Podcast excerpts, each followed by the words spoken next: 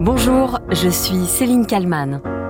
Aujourd'hui, dans le titre à la une, je vais revenir sur l'attribution de la Coupe du Monde de football au Qatar. Une attribution polémique sur fond de soupçons de corruption, de scandales humanitaires et écologiques.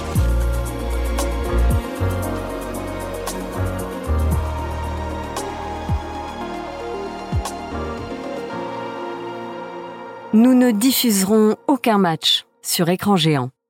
Voilà ce qu'a déclaré Martine Aubry, la maire de Lille, dans un tweet. À l'unanimité, le conseil municipal de la ville a voté une déclaration désapprouvant la tenue de la Coupe du monde de football au Qatar. Martine Aubry ajoute C'est un non-sens au regard des droits humains, de l'environnement et du sport. Les villes de Paris, Marseille, Reims, Rodez, Strasbourg ou encore Bordeaux ont annoncé qu'elles ne diffuseraient aucun match, elles non plus. Et aujourd'hui, de nombreuses voix s'élèvent sur l'organisation de cet événement, une attribution qui, dès le premier jour, a fait scandale. Ce 2 décembre 2010 restera à jamais une date historique. Seb Blatter, alors président de la FIFA, la Fédération internationale de football, annonce que c'est le Qatar qui organisera la Coupe du Monde 2022. Dans la salle, c'est la stupéfaction, tout comme dans les médias français, qui s'interrogent sur ce choix. Alors ça a été une des surprises de la semaine. On a appris que la Russie allait organiser la Coupe du Monde 2018 et surtout, Fabien, le Qatar en 2022 avec des stades en kit euh, climatisés. C'est un autre monde hein, là. Hein. Euh, c'est une surprise un petit peu évidemment parce que ça, ça intrigue tout le monde cette euh, candidature qatari puisqu'on on dit que c'est un petit peu la, la victoire des pétrodollars finalement cette victoire qatari pour la Coupe du Monde 2022. Ça sera un événement unique. On dit que ça sera la première Coupe du Monde en plein air climatisé. Et les conditions pour organiser l'événement laisse sceptique. Les chiffres sont délirants. On parle d'un budget de 50 milliards de dollars. C'est un immense chantier qui se profile. Tout est à construire. 12 nouveaux stades concentrés dans un rayon de 60 km, un nouveau métro et un nouvel aéroport sont prévus au cahier des charges. Mais aucun problème de financement pour ce pays membre de l'OPEP, aussi premier exportateur de gaz naturel au monde. Un chantier énorme qui sera assuré 7 jours sur 7 par des milliers de travailleurs philippins et pakistanais pour un miséreux salaire de 100 euros par mois. Les droits humains, le climat, pourquoi alors un tel choix? Les soupçons de corruption ne font quasiment plus aucun doute. Des chaleurs caniculaires dont n'ont pas tenu compte les dirigeants du football mondial. Début de la polémique à laquelle s'ajoutent des soupçons de corruption. L'an dernier, le magazine France Football évoque un arrangement entre le Qatar et la FIFA. Le numéro 2 de l'organisation le dit même carrément, ils ont acheté le Mondial 2022. 15 jours après l'attribution du Mondial au Qatar, la FIFA accepte d'envisager une compétition en hiver, afin d'éviter les très fortes chaleurs que connaît le pays en été. Une décision qui va obliger à réviser le calendrier international mais aussi des aménagements de la part de chaque fédération. Petit à petit, des voix se font entendre pour défendre le choix du Qatar. Alain Perrin, entraîneur français, à l'époque coach d'un club à Doha, relativise tant bien que mal les critiques. Quand on voit de France, effectivement, par rapport à la qualité du football, par rapport à l'impact, euh, bon, c'est pas, ça paraît un peu une candidature de, second rang. Mais une fois qu'on vient ici, on s'aperçoit quand on vit le football ici que c'est quelque chose qui est, réaliste. Après, ben, effectivement, cette décision, c'est aussi euh, de la politique euh, par rapport au développement du football. C'est une politique de la FIFA par rapport à la volonté de, faire développer le football dans cette région du monde. Donc, oui, il y a des choses qui interviennent. Hein. Il y a Alain Perrin, donc, mais il y a aussi une star mondiale que tout le monde connaît un ambassadeur de choix. Le Ballon d'Or 1998, Zinedine Zidane. Il faut croire en ses rêves, tout simplement. Et là, on y arrive. Quand je pense à tous ces jeunes du Moyen-Orient, leur manque un événement comme celui-là. Selon la presse australienne, le Français aurait touché 11 millions d'euros pour avoir soutenu la candidature du Qatar. On apprendra des années plus tard que Zinedine Zidane a bien touché une somme faramineuse. Non pas 11 millions, mais 3 millions d'euros. 3 millions que la star affirme avoir versé à la fondation Zinedine Zidane, qui vient en aide au peuple algérien. Évidemment, la question écologique est au centre de la polémique. Comment peut-on organiser un tel événement alors que la planète entière se réchauffe?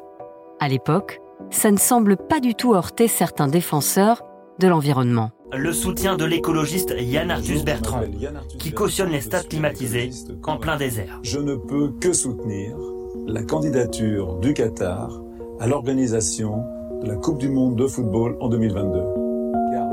On notera que la Fondation du Qatar a financé une partie de la production de son dernier film, Home. Pas de problème donc, à l'époque pour Yann Arthus Bertrand, qui reconnaîtra quelques années plus tard que ce soutien, c'était une connerie.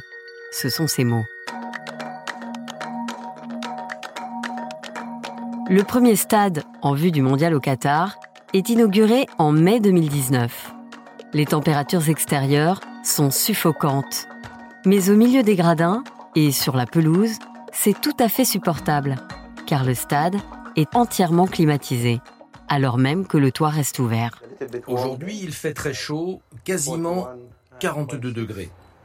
Et plus on va s'approcher du terrain, plus la température va s'abaisser. Bienvenue dans notre bulle climatisée, le stade Al-Wakra. Le long du terrain de jeu, des dizaines de canons soufflent de l'air frais vers la pelouse. Ici, c'est de l'air à 17 degrés. L'idée est de créer des conditions de jeu optimales. Et sur la ligne de touche, on approche les 25. Tout cela sans avoir à fermer le toit du stade. L'air chaud est plus léger et il ne pénètre donc pas dans le stade où l'air plus frais et donc plus dense reste en dessous.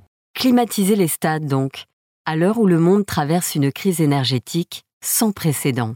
Mais surtout, et c'est une question qui reste taboue, les milliers de travailleurs qui ont perdu la vie sur ces chantiers hors normes, les milliers de travailleurs qui ont été exploités sans merci jusqu'à la mort, victimes de chutes, d'insuffisance cardiaque, d'accidents de travail et des chaleurs intenses. Les victimes se compteraient par milliers. Il y a quelques années, BFM TV avait enquêté sur place pour rendre compte des conditions de travail indignes des ouvriers. Des hommes, des migrants venant pour la plupart du Népal, d'Inde ou du Sri Lanka. Ces migrants s'épuisent sur les chantiers, sous des températures frôlant parfois les 50 degrés. On estime qu'un ouvrier népalais meurt tous les deux jours, victime d'accidents ou de crise cardiaque. Souvent, ils sont aussi logés dans des conditions précaires. Les reporters de BFM TV avaient réussi à interroger un électricien venant du Bangladesh. Il racontait alors gagner 300 euros par mois et détaillait ses conditions de travail. Je suis ici depuis 5 mois. Le matin, on part d'ici à 5 heures et on revient vers 6 ou 7 heures le soir. La loi au Qatar autorise 60 heures de travail par semaine. Ces ouvriers n'ont qu'un seul jour de repos, le vendredi, et pas de vacances avant la fin de leur contrat, deux ans loin de leurs proches. Quand je travaille, mon esprit est occupé. Mais quand je reviens dans ma chambre, je pense à ma famille. Mes parents, ma fille, ma femme, ils me manquent. Et mon pays me manque aussi. Le 16 mai 2014, à la radio-télévision suisse, Seb Blatter finit par reconnaître que choisir le Qatar pour le mondial était une erreur. Vous savez, on, on commet beaucoup d'erreurs dans la vie. Le rapport technique du Qatar indiquait bien qu'il fait trop chaud en été. Seb Blatter, qui à ce moment-là n'évoque pas du tout le sort des ouvriers, mais simplement la difficulté pour les footballeurs de jouer sous des températures caniculaires. Et puis il revient sur les interventions politiques dans la désignation du Qatar. C'était la poussée politique. C'était des, des, euh, vraiment, euh, au, euh, aussi bien qu'en France qu'en Allemagne. Droits humains, aberrations climatiques, pression politique, soupçons de corruption. Faut-il boycotter cette Coupe du Monde? La question ne date pas d'hier.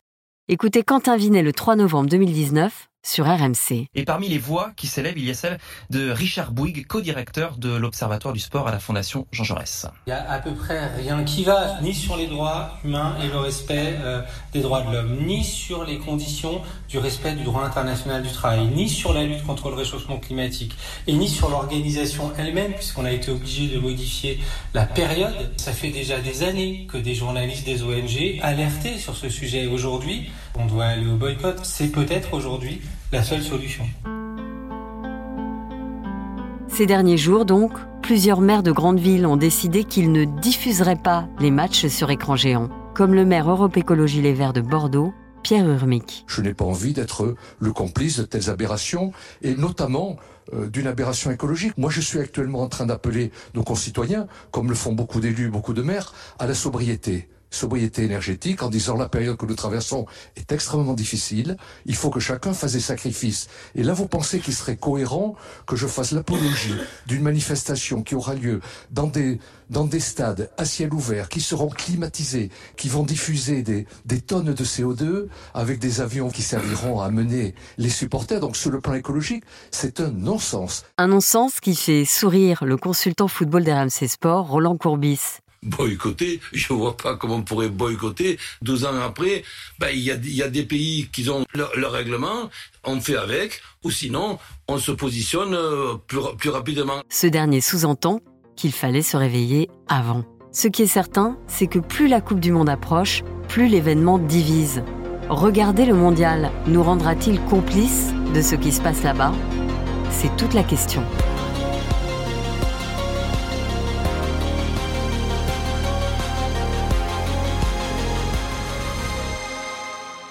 Bonjour Thibault Leplat. Bonjour. Philosophe, les auditeurs de l'After Foot euh, sur RMC vous connaissent bien, vous êtes un, consultant euh, régulier. Euh, les villes qui n'installeront pas d'écran géant, pas de fan zone pour la Coupe du Monde se multiplient. En même temps, en novembre, en France, il fera pas très chaud, donc pas certain qu'on a envie de regarder un match de foot dehors. Qu'est-ce que vous pensez de ce positionnement? La première lecture, c'est de dire qu'il y a une forme d'opportunisme politique. Le simple exemple, par exemple, de la mairie de Paris qui décide de boycotter cette Coupe du Monde, en tout cas, euh, les, écrans géants euh, en extérieur sont comptés à la température habituelle qu'il fait à Paris au mois de novembre, au mois de décembre. C'est totalement contradictoire avec les engagements de la mairie, notamment avec le Paris Saint-Germain dont on sait qu'il appartient au même Qatar. Anne Hidalgo est euh, très fréquemment invitée dans la tribune du Parc des Princes. Donc c'est hypocrite selon vous? C'est confortable parce que de toute manière, il y a assez peu de chances qu'il fasse très chaud au mois de novembre, au mois de décembre à Paris. Et donc déjà à première vue, la question d'installer ce type de dispositif en extérieur, effectivement, est plus peut-être énergivore et peut-être plus compliqué. Et finalement, euh, ça tombe plutôt bien qu'on puisse faire passer cette mesure d'économie comme une mesure politique. Alors, ça, c'est la première lecture d'opportunisme politique. Mais bon, je vais vous dire, c'est presque le jeu politique de faire ça.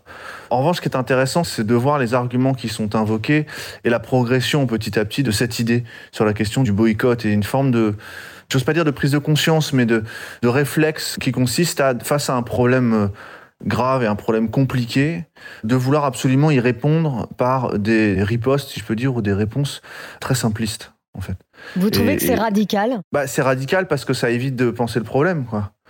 De mettre un voile dessus, ou de détourner les yeux, ou de tout fermer. Dans la mesure où 3 milliards et demi de téléspectateurs vont, eux, regarder le mondial, on se demande un peu euh, à quoi ça sert de jouer le, le petit village d'Astérix face à un, sport à ce point mondialisé. C'est une problématique qui est très française. Et en certains pays, c'est des questions qu'on se pose, mais je veux dire, pas avec un même niveau d'engagement que la France peut avoir avec euh, le Qatar. Je veux dire, dans un pays qui, les plus grandes entreprises ont euh, dans leur siège, leur conseil d'administration et dans leur capital une grosse partie d'argent qatari. Ça jure un peu, quoi. C'est un peu étonnant. Et peut-être même que c'est en lien. C'est-à-dire, ça permet aussi d'essayer de sauver la face. Le premier secrétaire du Parti socialiste, Olivier Faure, lui, il invite carrément le gouvernement à boycotter la cérémonie d'ouverture. Oui, alors la question des boycotts, c'est finalement un grand classique des grandes compétitions européennes. Je rappelle qu'en 2018, le groupe Vert euh, au Parlement européen et les Verts français avaient appelé au boycott de la Coupe du Monde en Russie à cause de l'invasion de la Crimée. Bon, ça n'a pas empêché l'équipe de France d'être championne du monde et de célébrer la Coupe du Monde avec euh, Vladimir Poutine dans le vestiaire. En 2014, Paulo Coelho et un certain nombre d'intellectuels euh, brésiliens avaient demandé le boycott de la Coupe du Monde au Brésil du fait de la gabegie euh, que représentait euh, la construction de ces stades au milieu de l'Amazonie et des conditions dans lesquelles elles étaient construites. Donc sans parler des Jeux Olympiques de Sochi, organisés en Crimée, et les Jeux Olympiques de Pékin. Les grands événements sportifs sont éminemment liés à des enjeux d'influence culturelle et de soft power. Donc l'appel au boycott fait partie un peu du folklore après grand événement sportif. Oui, et là, plus on se rapproche de la Coupe du Monde, plus les voix s'élèvent. Et pourquoi, à l'époque, finalement, personne s'est levé? Pourquoi personne n'a dit non, mais attendez, euh, c'est complètement euh, inconscient euh, de faire une Coupe du Monde dans un pays où il va faire 50 degrés? Bon, finalement, la date a été changée, ramenée en novembre, mais, mais il va quand même faire très chaud. Les stades sont climatisés et je ne parle pas évidemment de. dès la, désignation. Oui, ça a été dit, mais rien n'a été fait. C'était trop tard. Le problème de ces enjeux-là, c'est qu'on se rend compte qu'on ne peut pas organiser une Coupe du Monde tout seul, que la FIFA, c'est 190 pays, qu'une Coupe du Monde euh, juste avec des gens qui sont d'accord avec nous, bon, bah, ça va se résumer euh, à peu de gens en réalité, et qu'il y a un principe de réalité qui est de dire euh, on organise des grands événements sportifs à vocation universelle, et donc on est confronté à des problématiques différentes selon les pays.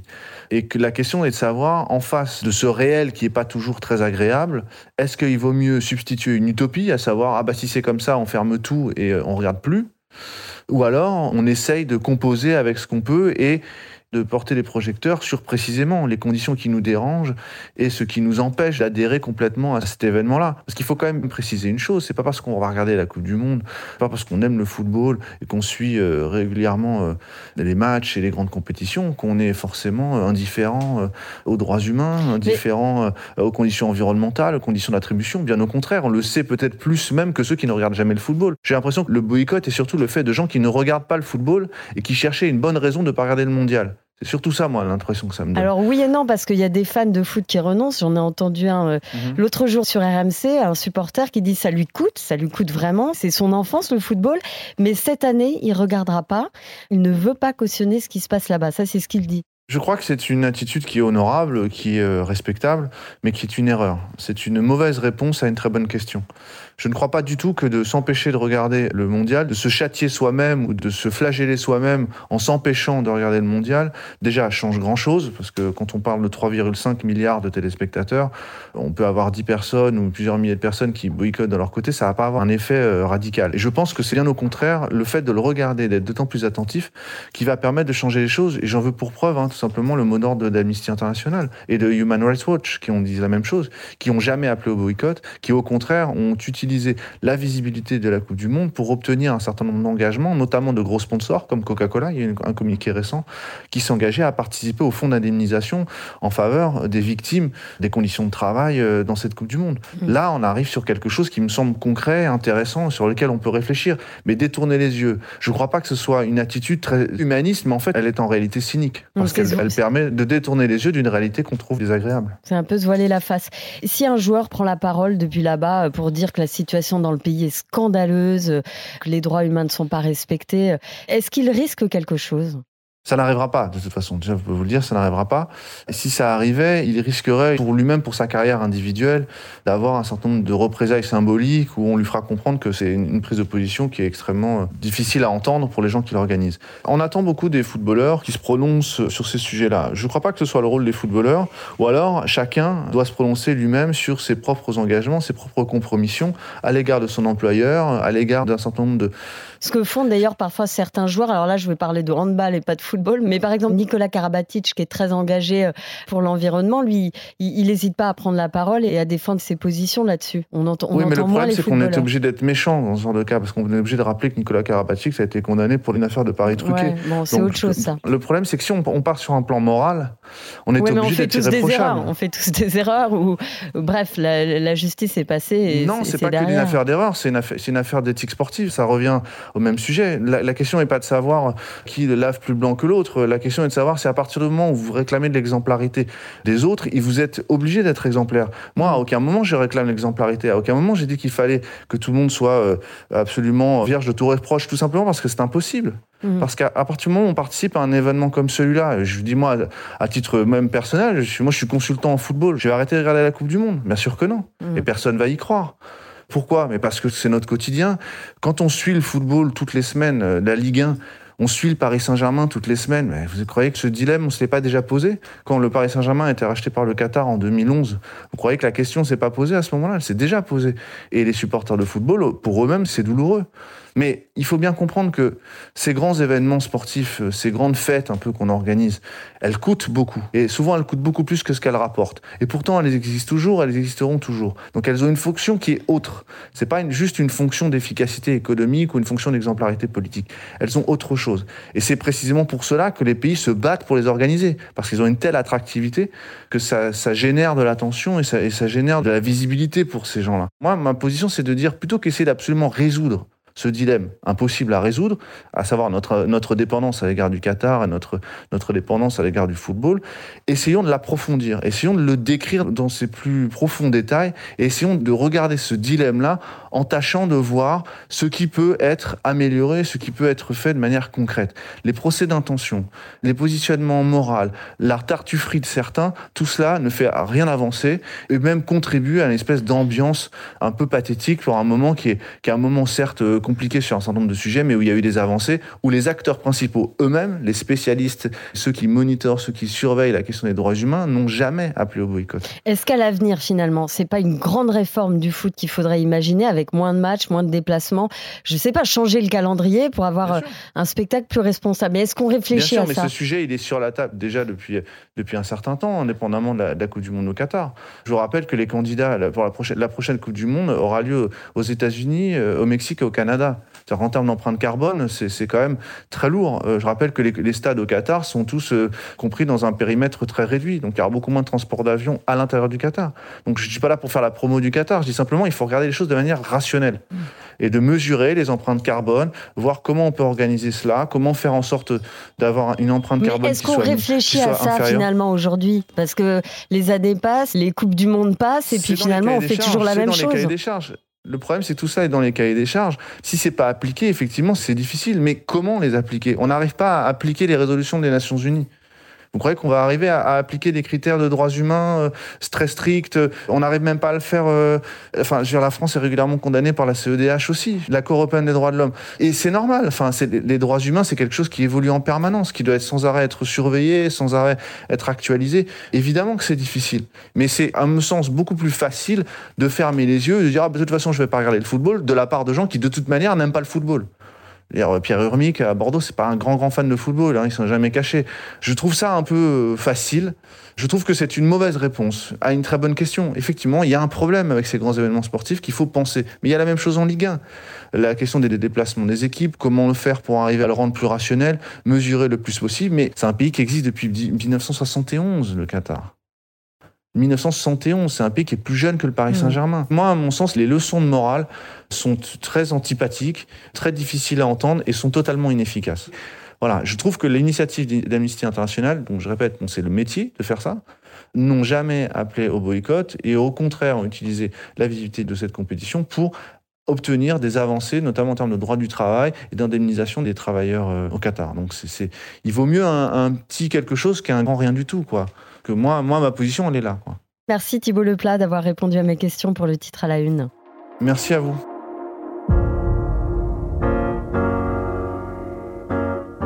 Merci à toute l'équipe de podcast de bfmtv.com. N'hésitez pas à commenter cet épisode, à vous abonner et à le partager autour de vous évidemment.